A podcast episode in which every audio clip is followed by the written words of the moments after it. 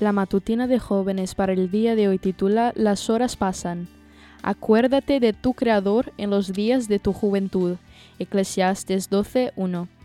En el campus de la universidad donde estudié hay un gran reloj y un cartel con la frase Las horas pasan, daréis cuenta de ellas. Todos los que han pasado la han leído al menos una vez.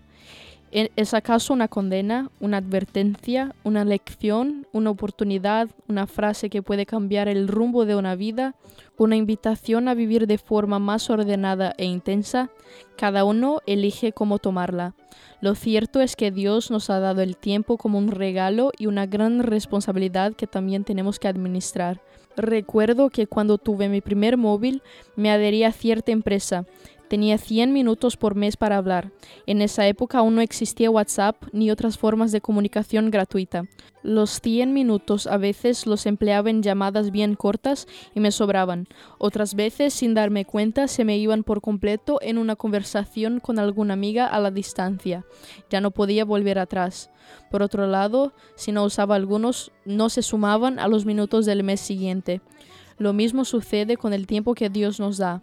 1440 minutos por día. Son muchos, pero pueden parecer pocos. De nuestra correcta administración de ellos dependerá el valor que tengan y la utilidad que les demos.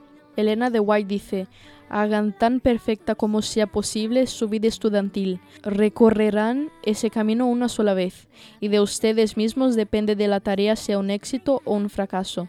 A medida que tengan el éxito en adquirir el conocimiento de la Biblia, estarán acumulando tesoros para impartir. Quizá ya no estás estudiando, quizá sí, pero el estudio de la Biblia debe ser una constante en nuestra vida, y eso nos convierte en estudiantes hoy. El tiempo que Él nos da debe ser una inversión para la eternidad.